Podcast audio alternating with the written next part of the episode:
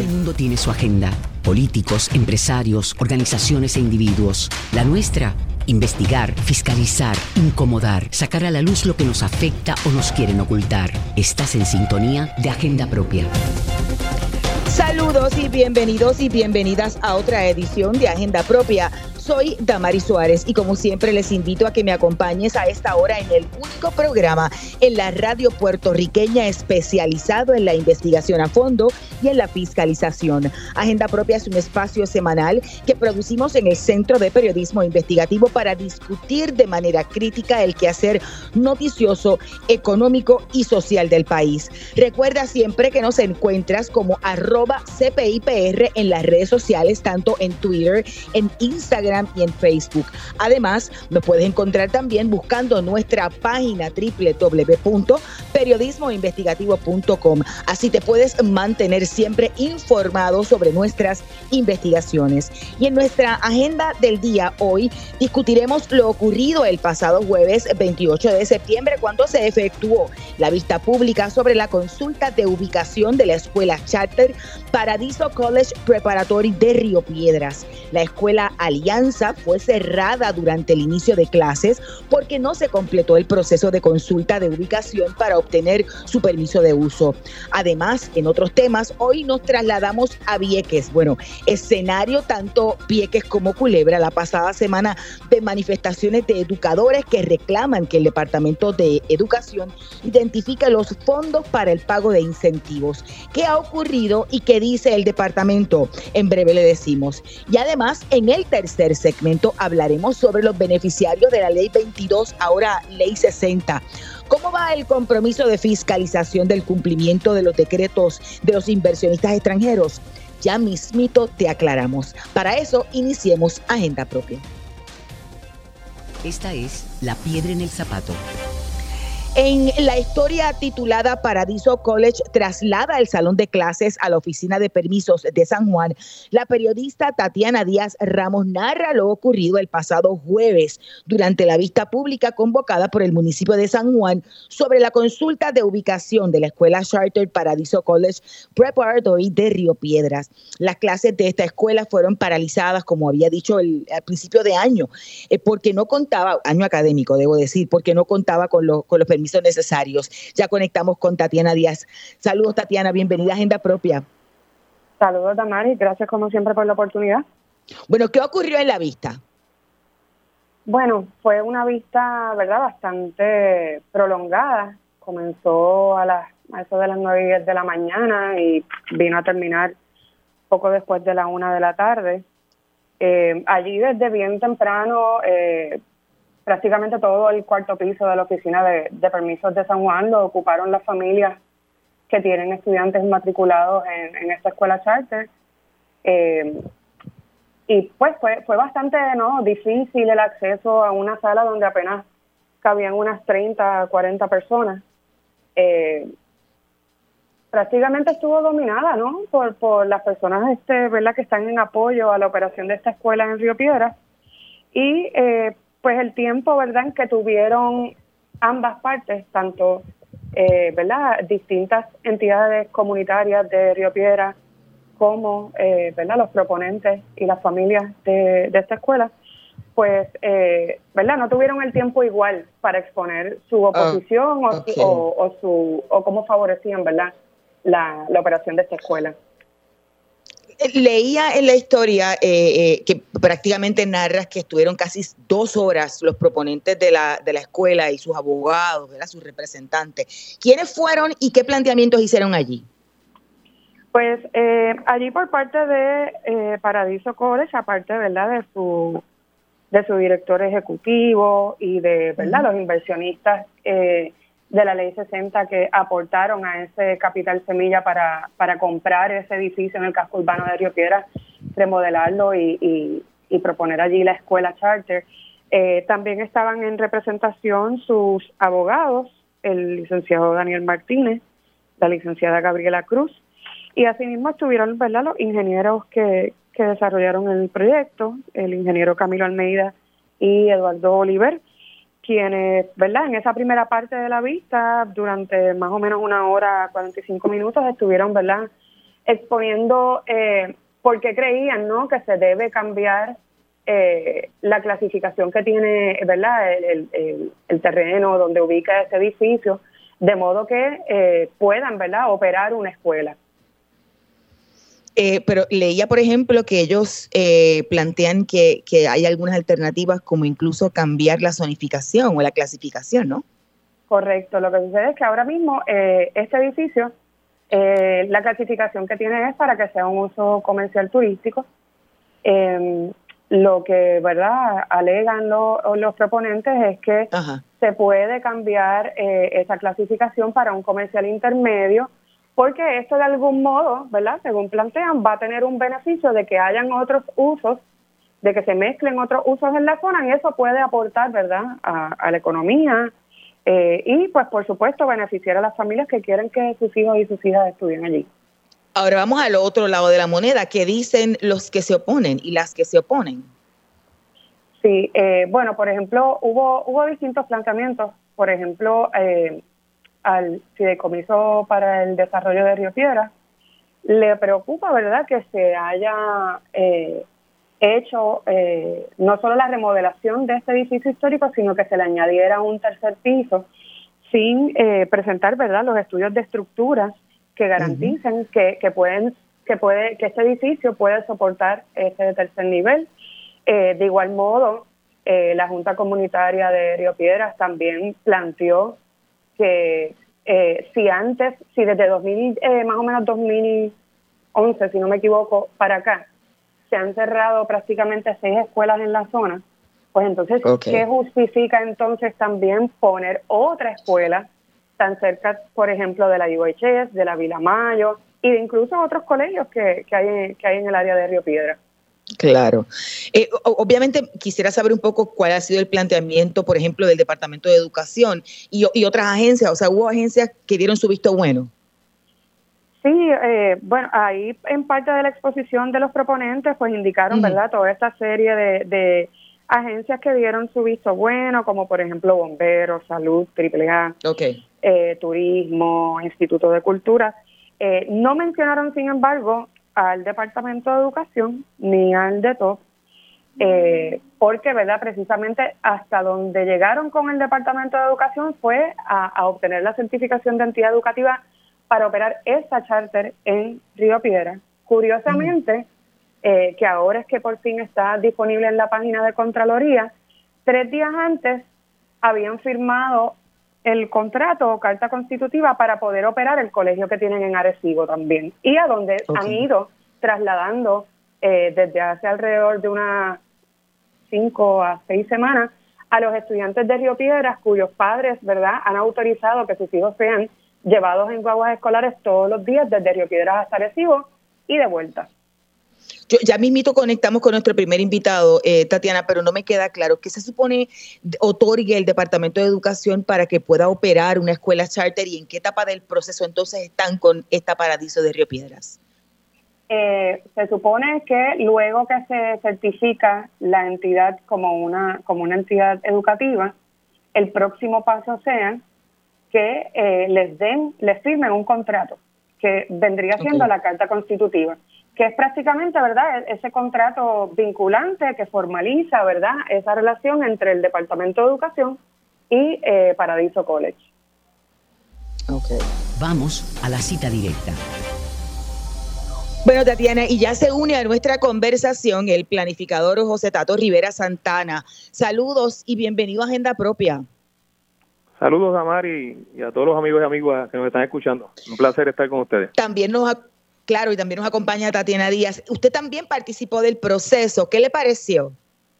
Yo estuve en la vista que se celebró en la oficina de permiso del municipio de San Juan y escuché la presentación de los deponentes, que por cierto, en el narrativo que presentaron en esa vista, ellos demuestran que eran conscientes que el edificio que compraron no permitía el uso que quieren hacer. Así que desde un principio ellos conocían que la zonificación no permitía el uso escolar o el uso de institución educativa, como queda claramente establecido en la zonificación de comercial turístico 3, que es el que aplica a ese edificio y a esa área, en, esas eh, propiedades que están allí. Y lo que han hecho es tratar de forzar a la oficina de permiso del municipio de San Juan que acomode el uso que a ellos les interesa en contra de la política pública, de las reglamentaciones de planificación, de los permisos, de la zonificación y del plan territorial del municipio de San Juan. Digo esto, eh, y es bien importante en esta discusión, porque ellos estaban alegando en la vista de que podía haber un perjuicio a ellos como dueños de esa propiedad por una zonificación que para ellos era restrictiva, pero está lejos de la realidad y de los hechos que ellos mismos narraron. Eh, porque la zonificación de un, de un, principio, mejor dicho, eh, está clara de que el uso de instituciones educativas no está contemplado. Y, y, los proponentes trataron de confundir a la oficina de permiso y a los funcionarios de la oficina de permiso de San Juan para que le den algún tipo de opción mediante una variación en uso o un cambio en la calificación o en la zonificación de, del área. Eso sería eh, bastante atrofiante, eh, iría en contra de lo que incluso dice los reglamentos de la Junta de Planificación, en este caso el que está vigente, que es un reglamento temporero, que es reglamento conjunto, eh, que establece que las variaciones en uso no debe ser fomentado porque tiene el efecto de derrotar el propósito de la zonificación y de la política pública que está detrás de la, de la zonificación. Eh, es importante esto porque eh, ellos están tratando de presentarse como víctimas cuando realmente el daño, si alguno, es autoinfligido, porque conocían de la limitación y forzaron el uso. De hecho, empezaron a construir sin el permiso de construcción y fueron penalizados y luego empezaron a hacer el uso de la estructura sin tener el permiso de uso. ha sido una cadena de violaciones y, y, contrarias a las reglamentaciones y a todo lo que es la buena planificación en Puerto Rico, que de hecho habla muy mal de quienes están al frente de una institución que se supone que sea una institución educativa. Claro. Eh, Rivera, y, y esa, dentro de verdad lo, la exposición que, tuvieron los proponentes, ¿entiende que lograron una explicación entendible de por qué se pusieron a construir ese tercer piso sin la, la debida permisología? No, no presentaron. De hecho, lo que ellos hicieron allí, el ingeniero, creo que de apellido Soler, fue dar su opinión, pero no presentó el estudio, que es lo que se requiere. Eh, el, el que sea seguro la estructura no puede ser una opinión de una persona en particular o que tenga el título de ingeniero, tiene que presentar el estudio, tiene que presentar evidencia de que la estructura pueda aguantar ese tercer piso que le construyeron, que fue parte de lo que se consignó en la ponencia del Fideicomiso para el Desarrollo de Río Piedra. Y él allí lo que alegó fue que, bueno, que sí, que lo aguanta, porque esa estructura de todas formas es en, acero, eh, pero esa no puede ser una argumentación que sea bien recibida por la oficina de permiso, porque tiene que basarse en estudio validado y firmado por un ingeniero donde se pone en riesgo su, su licencia. Y allí ellos sí aceptaron de que no habían sometido ningún estudio, así que eso es parte de los documentos inconclusos que forman parte de esta petición. Eh, si, si finalmente, verdad, se, logran su cometido de que se cambie la, clasificación o que se le haga, digamos, un, permiso prácticamente a la medida para que operen. Eh, ¿Qué implicaciones pudiera tener para la comunidad eh, la operación de esta escuela? Ya, digamos, en no solo en términos de cómo pudiera, ¿verdad?, afectar o no a los comercios alrededor, a las escuelas alrededor, también en términos de tránsito. O sea, ¿qué, qué pudiéramos estar esperando en el área? Bueno, antes que eso, ellos allí dijeron que estaban pidiendo a la oficina de permiso que le acomodara el uso. Por tanto, si va a haber un cambio de calificación, de zonificación, tiene que haber un procedimiento distinto. allí ellos trataron, por eso decía al principio que trataron de confundir a los funcionarios de la oficina de San Juan, porque ellos saben que un cambio de zonificación requiere otro proceso y tienen que hacer otra vista pública y tienen que convocar esa vista pública y tienen que asumir los costos que implica hacer la convocatoria, poner el anuncio en la prensa, porque los cambios de zonificación son procesos extraordinarios no son procesos para que se abuse de ellos, porque de lo contrario tiran por el suelo todo el ejercicio de zonificación que se hace en el país. Y tiran por el suelo el plan territorial de San Juan y tiran por el suelo el plan de uso de terreno. O sea, el cambio en zonificación es un asunto bien, bien importante y las oficinas de permiso de los municipios y la oficina de gerencia de permiso lo consideran como una excepción. Y para que esa excepción se pueda aceptar, tiene que ir por un proceso donde se tiene que demostrar que el proponente, en este caso eh, Paradiso, no tiene otra opción para hacer uso y usufructo de esa propiedad que establecer una institución educativa. Y eso no lo van a demostrar. Y, y, así está como parte de los criterios y de los requisitos para que se considere un cambio de calificación. Tienen que probar el proponente que el uso es el único que le puede dar a ese edificio. Y claramente allí, pues ahí se le puede dar otro uso, ahí se le puede dar uso turístico, se puede establecer un comercio. Ellos decidieron un uso que no está permitido.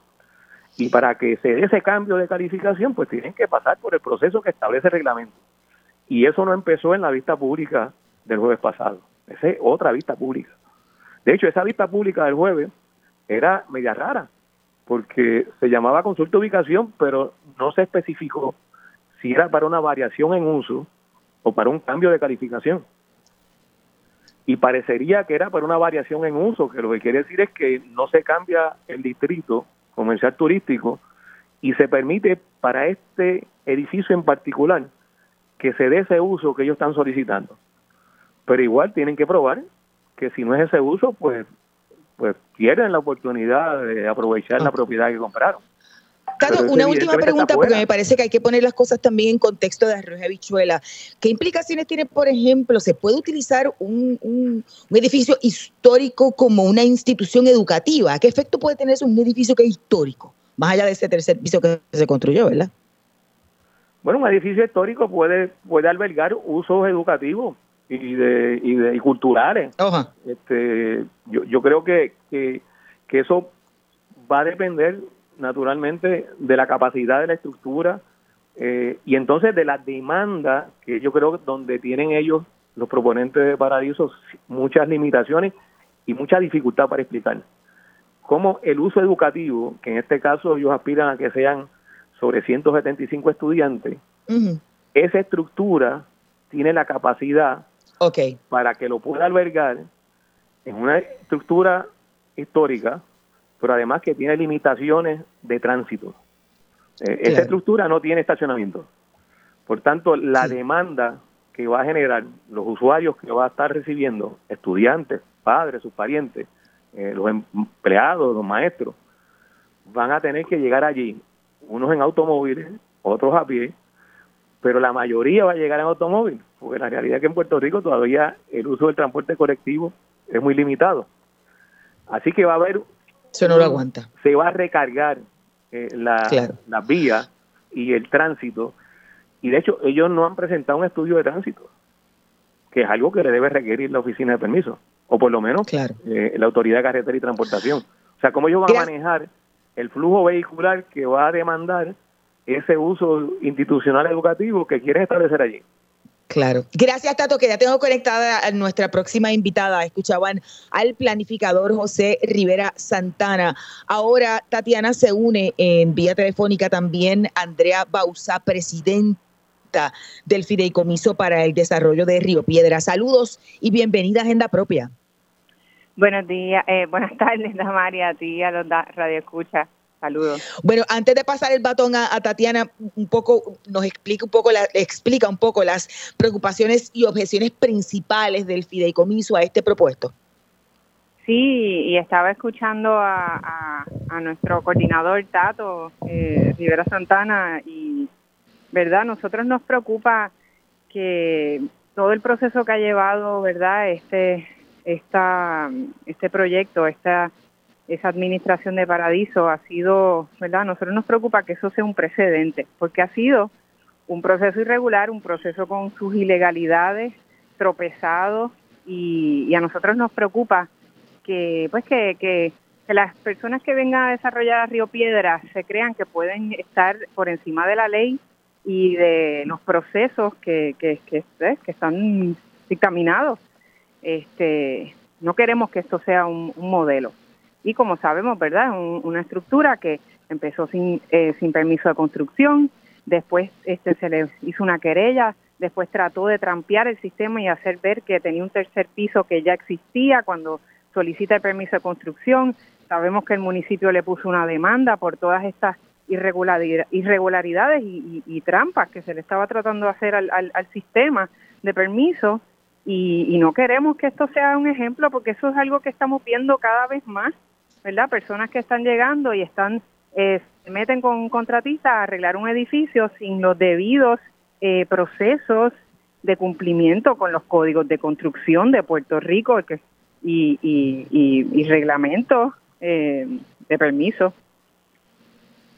Saludos, Tatiana. Eh, precisamente, eh, si pudieras abundarnos un poquito de por qué, ¿verdad?, es tan importante que el proponente, que el proponente hubiera presentado ese estudio estructural de este edificio. Pues mira, eh, sí, estamos hablando de una estructura de más de 40 años, eh, ¿verdad?, de, de, existencia. Eh, que ha sufrido inclemencias del tiempo, que sabemos que los códigos de construcción vigentes hoy día no son los códigos de construcción de hace 40 años y que cada vez esos códigos se actualizan según los eventos que suceden, huracanes, terremotos, y los profesionales licenciados, ¿verdad? Tienen su licencia y, y cuando firman un, y sellan un plano, están poniendo su licencia en juego al, al aprobar una estructura. Una estructura como esa que lleva tanto tiempo en desuso, eh, ¿verdad? Sí, es muy bien lo que dice Tato, se puede este, utilizar para una facilidad educativa, pero hay que hacerle sus estudios, ¿verdad? Como corresponden, porque ¿qué pasa? Muchas veces las losas de techo, esas losas no se diseñan para cargas de, ocupación, ¿verdad? Y normalmente una losa de techo va a tener un espesor y una densidad, unos PSI distintos a lo que son las losas de piso, ¿verdad? De, su primero y de su segundo piso. eh, por lo menos en lo que despliega el expediente del permiso de construcción, allí no se hizo ninguna exploratoria. Y entonces en la vista pública el, ingeniero menciona que lo que se le hizo fue una estructura liviana. Sí, pero a ese, esa losa de piso de techo ahora va a recibir la carga ocupacional de todos esos estudiantes de baños y pues yo pues di el ejemplo de lo que sucedió en el 2020 en Guánica, que una escuela colapsó por unos fallos estructurales que se sabían que habían que corre, que había que corregir. Gracias a Dios, en aquel momento no habían estudiantes, eh, ¿verdad? Durante ese esa catástrofe, pero, ¿verdad? Aquí las cosas hay que hacerlas, eh, ¿verdad? Con, con su debido cumplimiento. Claro, hay, uno, hay unos riesgos que no que son innecesarios tomarse definitivamente. Eh, precisamente también durante esta vista mencionó que el DETOP recibió una solicitud de paradiso, pero, ¿verdad? También tuvieron muchas interrogantes y, solicitudes adicionales. Eh, Si puedes explicarnos brevemente un poco más de qué trata esto y qué es lo que le falta entonces a Paradiso entregar para aclarar los planteamientos de, transportación y obras públicas. Sí, ellos, eh, ¿verdad? Que fue algo que, que no, ¿verdad? No se mencionó de parte del proponente, pero ellos sí como parte de las solicitudes de recomendación, eh, hicieron una solicitaron la recomendación del Departamento de Transportación y Obras Públicas y ellos le contestaron. Y en esa contestación le están solicitando una serie de documentos, ¿verdad? Este eh, documentación y, creación de planos, creación de un ASBILT, eh, rectificar unas informaciones que faltan en los documentos y eh, verdad es un eh, documento extenso para eh, poder entonces obtener un endoso o una aprobación de parte de, de Transportación y Obras Públicas. Claro. Gracias a ambas, que ya tengo que hacer la, pausa de rigor. Escuchaban a Andrea Bausá, presidenta del Fideicomiso para el Desarrollo de Río Piedras, y a Tatiana Díaz, parte del equipo editorial de periodistas del Centro de Periodismo Investigativo. Ustedes pueden buscar la historia de Tatiana en periodismoinvestigativo.com. Vamos a una breve pausa, pero mantente en sintonía, que al regreso hablamos sobre qué ha ocurrido con el pago de los, los incentivos a los maestros de las islas municipio. Usted escucha Agenda Propia. Agenda Propia regresa en breve. Ya regresamos con Agenda Propia. Así es, ya estamos de regreso en Agenda Propia, el programa producido por el Centro de Periodismo Investigativo. Soy Damari Suárez y como siempre les recuerdo buscar nuestras historias en periodismo investigativo también en las redes sociales del centro y en nuestro portal de fiscalización loschavosdemaria.com. La pasada semana un grupo de educadores se manifestaron en las islas municipio de Vieques y Culebra también hubo otra manifestación en Fajardo tras la firma de un manifiesto. El tema, bueno, en primera instancia, el pago de los incentivos a los maestros y maestras por ser de difícil reclutamiento allá en las islas municipios, pero en el segundo plano, la falta de acceso a vivienda digna en Vieques. Conectamos ya con el periodista José M. Encarnación del CPI. Saludos, José, y bienvenido a Agenda Propia. Saludos, Tamara, y contento de estar compartiendo el espacio nuevamente contigo. Y además está con nosotras la líder viequense Elda Guadalupe. ¿Cómo está? Buenas tardes y bienvenida también a Agenda Propia. Buenas tardes, Damari y José. Gracias por la invitación. Ya mismito voy con Elda, empiezo con José porque se trasladó a, Culebra, creo que fue, donde se manifestaron exigiendo el pago del dinero que le adeudan eh, por los incentivos. ¿Es correcto, José? Sí, eh, así es, Damari. Los maestros, tanto de Vieques como de Culebra, se manifestaron la semana pasada exigiendo, ¿verdad?, el pago de estos incentivos que todavía muchos de ellos, en su mayoría, no han recibido. Eh, y esto, ¿verdad?, en, referencia a lo que fue el llamado del Departamento de Educación hace ya unos años para llenar las vacantes que históricamente entorpecen los procesos educativos en las islas municipios. Eh, ese compromiso, pues, no se honró eh, este año eh, y en pleno proceso de transición, ¿verdad? Desde la estructura administrativa de la agencia, eh, aún eh, no han identificado los fondos para cumplir con esto, ¿verdad? Con esta medida que ya es una ley de acuerdo a, lo que se firmó a finales de, del mes de agosto. Y antes de pasar con él, ¿qué, qué, qué ha dicho el departamento? ¿En qué etapa está ese proceso de identificación de fondos, José? Pues nosotros tuvimos la oportunidad de hablar con la secretaria interina Yanira Raíces. Ella lo que eh, destacó es que se están haciendo, un, ¿verdad? Se está llevando a cabo un proceso de identificación de los fondos. eh, está la intención de la administración de, ¿verdad? De, de, pagar estos incentivos y cumplir con la ley, eh, pero que hay también una intención de irse por encima al, ¿verdad? al número que establece la medida, que es un diferencial de 700 mensuales a todo maestro eh, que se traslade a residir a las islas municipios y 300 dólares mensuales adicionales al maestro que viaje diariamente. La secretaria habló de, de pagar mil dólares mensuales. Estos pagos se estaban realizando de esta manera eh, anteriormente, antes de que ya llegara a la silla, de manera que eh, ya se estaban pagando, ¿verdad? Mil dólares mensuales eh, y independientemente de que haya una intención de identificar unos fondos particulares, eh, ya verdad había un proceso de identificar fondos que no se está dando de esa manera ahora mismo. Elda, yo leía eh, de, declaraciones en las redes sociales, identidades, por ejemplo, como la Federación de Maestros la pasada semana, que la preocupación también está sobre en qué queda el pago de los maestros y maestras que viven en, en, las islas, municipio. ¿Cómo se, se justifica esta, este evidente incumplimiento? Pues mira, esto, como dijo José, eh, la legislación que pasaron en agosto no no trabaja con el maestro, o sea, no toma en consideración el maestro y la maestra que vive en Vieques o Culebra. Tú sabes, eh, nosotros lo que decimos es que trabajamos en igualdad de, de condiciones, que el costo de vida sabemos que Vieques y Culebra está por las nubes porque son islas a las cuales el mismo gobierno central, eh, tú sabes, le pone esto como la marca de turismo. Y, y sabemos pues igual pasa como con nuestra transportación marítima que va dirigido hacia el turismo pues nosotros estamos pagando verdad económicamente esa esa carga turística que nos dan que nos puede beneficiar en cierta medida pero sabemos que uno de los efectos son los altos costos y y eso va atado al desplazamiento a la gentrificación y todo lo demás. Así que tomando eso en cuenta, no entendemos que no es justo, digo, entendemos que no es justo que entonces el incentivo se le dé al que se traslade a Vieques, porque aunque no sea la intención de la medida, indirectamente también eso puede propiciar el desplazamiento, porque la persona de Vieques entonces dice, ah, pues entonces yo me voy porque con este este sueldo no me da para vivir a Vieques, pero la persona que sí viene, qué sé yo, eh, en lancha tiene gozado un poco más de dinero que uno. Claro, El dinero de maestro pues se queda corto en Vieques con los precios por las nubes y yo sé que en todo Puerto Rico también se queda corto, pero aquí tenemos este como que ese plus de que estamos viviendo realmente en un área turística.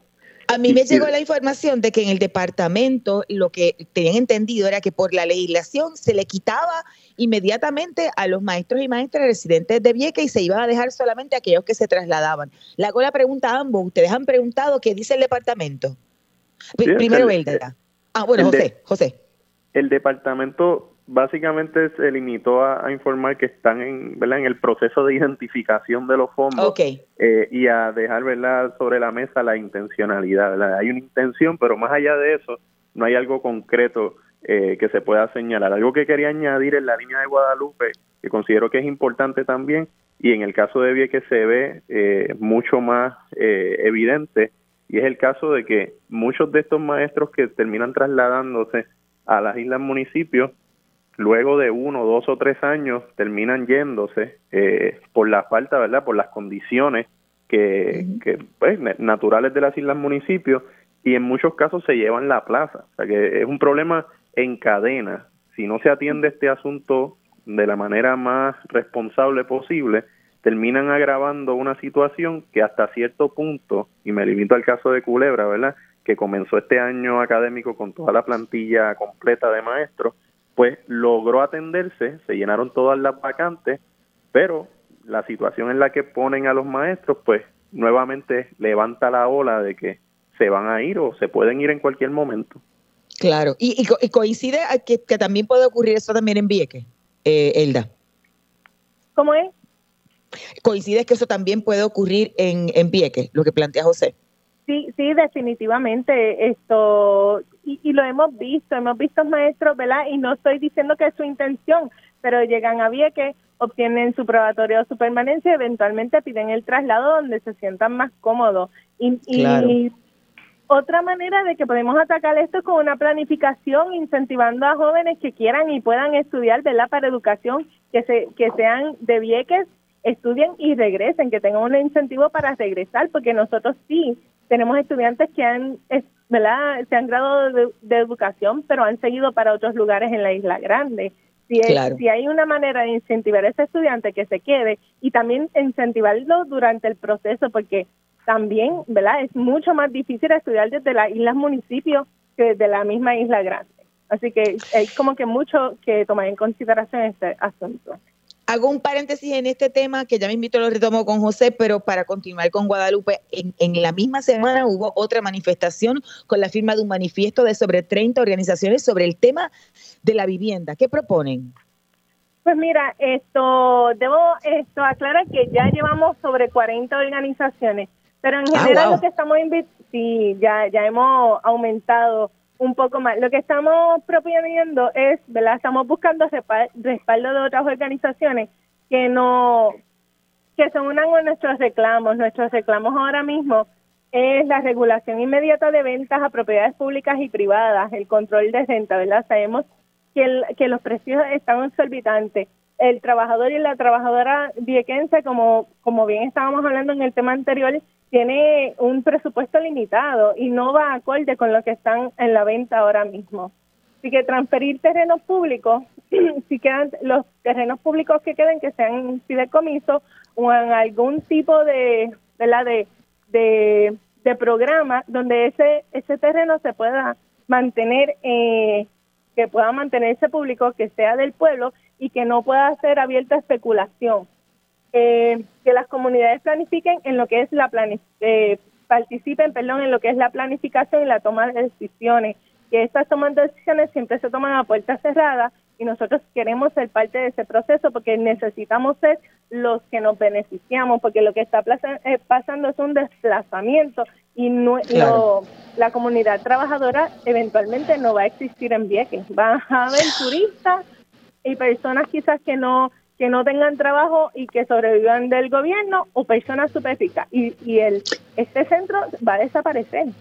Claro. Ah, y, para finalizar entonces, eh, José, con el tema de los incentivos. Bueno, el, el, reloj sigue corriendo y, y, el proceso económico y los gastos económicos de los maestros y maestras en las islas municipios también. ¿Cuánto tiempo, si algo, de, estima, de estimado ha dado el Departamento de Educación para conseguir los fondos? Y su, ah, Hablaron que que como, Mira, como la meta se el mes de en este proceso. Eh, ya esto, hemos recibido información de la Federación de Maestros que ellos han identificado estos fondos para esto, que van a entrar en diálogo con la secretaria y pero que también aquí hay un trabajo que hacer desde la legislación por ese reglamento que, que se pasó, creo que es en la ley 103, donde excluye a los maestros y las maestras que son de Vieques. Claro que sí. Elda, um, eh, José, decías. No, sí, que en el caso de la información que nos dieron la semana pasada era que se ponían como meta el mes de noviembre, eh, como mucho, pero de nuevo, de manera muy general, eh, que están trabajando en eso y no hay nada concreto ni, ni nada ¿verdad? que esté sólido, como quien dice. Claro. Gracias a ambos. Estaremos pendientes y le daremos seguimiento desde aquí, desde Agenda Propia. Escuchaban a Elda Guadalupe de Colmena Cimarrona y al periodista del Centro de Periodismo Investigativo, José M. Encarnación. De hecho, ustedes pueden buscar la historia de José en periodismoinvestigativo.com. Vamos a una breve pausa, pero mantente en sintonía. Al regreso hablamos sobre la inexistente fiscalización de los inversionistas extranjeros o como le llaman comúnmente los beneficiarios de la llamada Ley 22. Escuchas Agenda Propia. Agenda Propia regresa en breve. Ya regresamos con Agenda Propia. Y ya de regreso en Agenda Propia, el programa producido por el Centro de Periodismo Investigativo. Soy Damari Suárez y te recuerdo buscar nuestras historias en periodismoinvestigativo.com y en las redes sociales del centro. La historia que lleva como título más de 21 millones de dólares de contribuciones en jaque por falta de fiscalización a beneficiarios de la Ley 22 es un seguimiento que ha publicado la pasada semana el compañero periodista del CPI, Luis Valentín sobre la promesa de una mayor fiscalización hecha por el gobierno allá para el 2021 a los llamados inversionistas extranjeros. Esta es la legislación que permite una exención contributiva, como ustedes saben, a inversionistas, empresarios y extranjeros que se mudan a Puerto Rico. ¿Qué, ha pasado? Bueno, pues ya nos conectamos con Luis Valentín, que está a través de la línea telefónica. Saludos y bienvenido como siempre a Agenda Propia, Luis. Saludos, Damaris, y gracias por tenerme acá en el programa. Y también nos acompaña el representante por el Partido Independentista Puertorriqueño, uno de los que ha propuesto la eliminación de este decreto, el representante Denis Márquez. Saludos, legislador, buenas tardes y bienvenido a Agenda Propia. Saludos, buenas tardes, saludos a todos. Bueno, vamos a empezar con Luis. ¿Cuál fue el hallazgo de este seguimiento? ¿Qué ha pasado con esa promesa de una mayor fiscalización a los beneficiarios de la Ley 22? Bueno, Damari, como mencionaste al principio, ¿verdad? Eh, esto es un seguimiento a una historia que hicimos en el 2021 eh, cuando encontramos serias fallas sistémicas ¿no? en la fiscalización del gobierno sobre estos decretos de ley 22. En aquel momento eh, no se había hecho ninguna fiscalización para asegurar que se estaban cumpliendo con los requisitos mínimos que tiene la ley, como radicar un informe anual, eh, notificar la mudanza, etcétera. Eh, luego de eso, ¿verdad? Nos dimos la tarea en esta historia a ver qué había pasado, ¿no? Con esas promesas de, de mano dura contra los infractores y también de cambios a, la estructura del incentivo para requerir eh, propiamente, ¿verdad?, a través de la ley, de eh, inversión, ¿no? Que estas personas inviertan en Puerto Rico a cambio de otorgarles este, estos beneficios. Y eso, ¿verdad?, viene directamente del secretario Manuel Sidre del, del, Departamento de Desarrollo Económico y Comercio eh, y de la administración Pierluisi, ¿no? Que básicamente recuerdo que en aquel momento se habló de que ya el incentivo, como había sido creado, ya había vivido su vida, ¿verdad? Ya, ya, ya, ya había pasado a otra etapa donde se tenía que requerir esta inversión. Bueno, pues dos años después, eh, poco o nada se ha hecho, ¿no? Eh, eh, esto es lo que encontramos en la investigación del Centro de Periodismo Investigativo.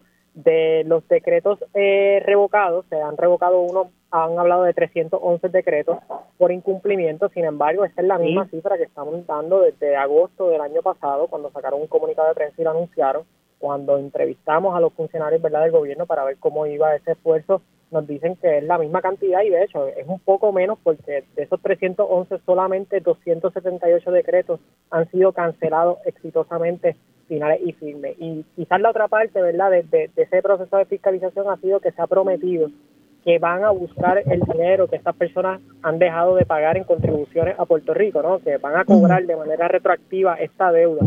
Esta deuda se tasó más o menos en 24 millones y de esos 24 millones el secretario de Hacienda, Francisco Pared, nos admite que, si han cobrado más de 3 millones le sorprendería. Así que también por esa parte ha sido cuesta arriba ¿no? para el gobierno, eh, según ellos mismos, eh, poder eh, recuperar ¿no? el dinero pues que se le otorgó a estas el, el dinero a través de los beneficios que se otorgaron a estas personas que han perdido sus decretos. Más allá, ¿verdad?, de que no se cancela un decreto hace más de un año. Y eso por la parte del Ejecutivo, ¿no? Del Legislativo, pues tenemos varios proyectos de ley que se han presentado buscando cambios a la estructura, pedir más inversión, creación de empleo y hasta la derogación del incentivo como, como uno de los proyectos, ¿verdad?, de representantes que tenemos acá. Pero sin embargo, estos proyectos pues no se han movido, algunos han tenido una que otra vista pública, pero en realidad en el proceso legislativo pues ha ocurrido muy poco, ¿no? Sobre todo de, de, de, de las delegaciones que controlan no este el Cámara y Senado del Partido Popular Democrático. Yo, yo, imagino que tendrás preguntas para el representante, pero ahora le, le, le, paso el, el, el, batón al representante Márquez. ¿Qué ha ocurrido? Primero, ¿qué le parece esto? En más de un año no se ha eliminado ningún decreto, no, se ha, no ha habido mayor fiscalización después de, de esa primera ronda. Y segundo, parecerían estar engavetados los, los proyectos, ¿no? Bueno, yo, yo creo sobre lo primero, me parece eh, importante este artículo de seguimiento que demuestra una vez más la, la, realidad de la ley 22 de los beneficiarios de estos, pero se podría extender a otras que diversas organizaciones eh, en Puerto Rico lo, han estudiado, el tema de excepciones que se, excepciones que se dan en Puerto Rico por diversos modelos y programas que tienen que cumplir con unos requisitos y no se cumplen con ellos y tampoco hay un recobro del dinero y se habla de millones de dólares. Obviamente la, ley 22 tiene una tiene múltiples características, ¿no? Eh, entre ellas lo que, creo que ha sido el mismo CPI que lo, lo ha trabajado, el tema de la industria, por llamarlo de alguna forma, que hay alrededor de la ley 22, ¿no? Los bufetes de abogados que crean esto, de la gente que ha estado en el gobierno eh, trabajando con estos temas y con la legislación y luego salen a la práctica privada a promoverlo, no, todo el andamiaje social que hay para el montaje de esto. En segundo lugar, otro tema que se ha discutido, que fue parte de un estudio, si la memoria no me falla, que hizo Caraballo Cueto, sobre la ausencia real de generación de empleo de estas empresas, porque tú das exenciones contributivas no, no por, un, por el mero hecho de darlas, sino por un beneficio económico y social al país. Y se ha demostrado que aquí no ha habido eh, no lo ha habido y que tiene entonces también los efectos que tiene sobre el control y el monopolio de propiedades, el desplazamiento de, comunidades, eh, y entonces pues tenemos el ejemplo, eh, dos ejemplos de que, que se salen en el artículo. Y yo creo que aquí, en segundo lugar, eh, lo dice el artículo y lo hemos visto aquí. Aquí lo único que se habla es de, que la gente, de darle a la gente en Puerto Rico y eso es un sector de la población, eh, los mismos beneficios de la ley 22. No de fiscalizar, no de enmendar, no de indagar, no de cuestionar, y menos aún los proyectos de nosotros de derogar.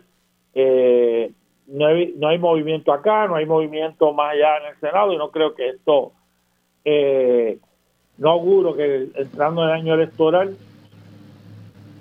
año donde mucha gente recibe fuertes donativos de dinero para su campaña, sea un año para fiscalizar ni para menos para derogar, pero tampoco para enmendar y ponerle dientes a la ley. ¿Qué, qué, situación se puede dar si, por ejemplo, en el último año no se ha cancelado un solo decreto e incluso no se ha recobrado lo que evidentemente se perdió, que son veintipico de millones de dólares del, del erario? Claro, y con esa eh, cantidad que lo dice el secretario, estamos hablando de, millones de dólares.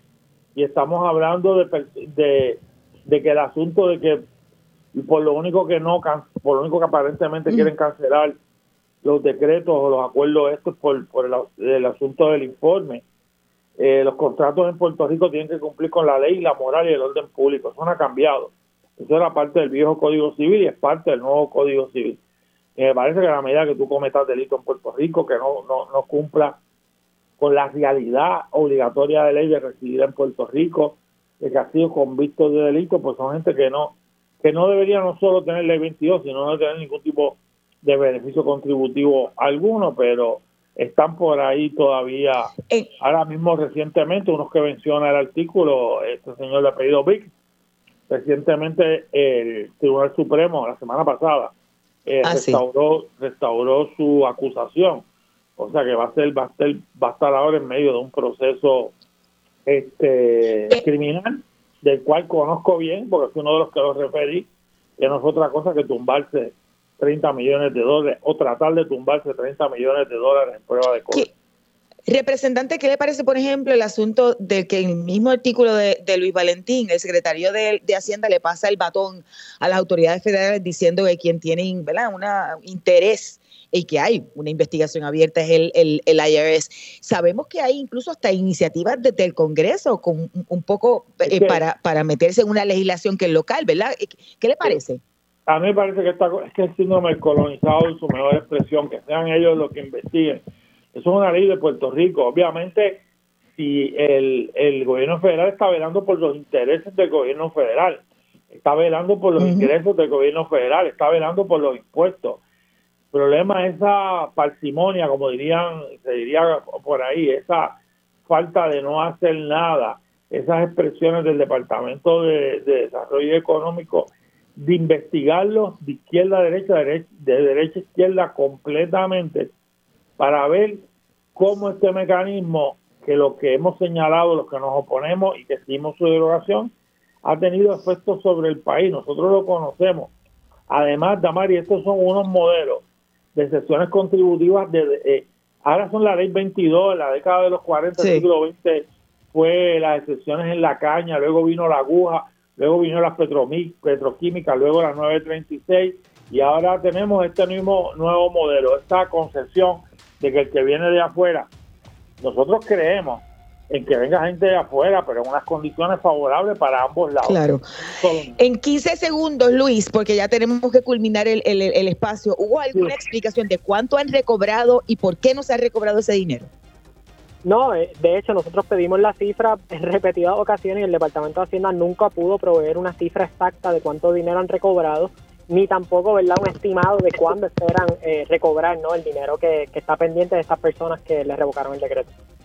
Qué fuerte. Gracias a ambos. Escuchaban al periodista Luis Valentín del Centro de Periodismo Investigativo y al representante por el PIB, Denis Márquez. Ustedes pueden buscar la historia de Luis en periodismoinvestigativo.com. Hemos llegado al final de esta edición de Agenda Propia. Recuerden buscar todas nuestras investigaciones, incluyendo la de Luis, en el centro en periodismoinvestigativo.com. También allí pueden visitar el kiosco virtual del CPI y adquirir nuestros artículos. Gracias siempre por la sintonía. Los esperamos la próxima semana. Hasta aquí, Agenda Propia. Este programa es una producción del Centro de Periodismo Investigativo con el apoyo de Espacios Abiertos.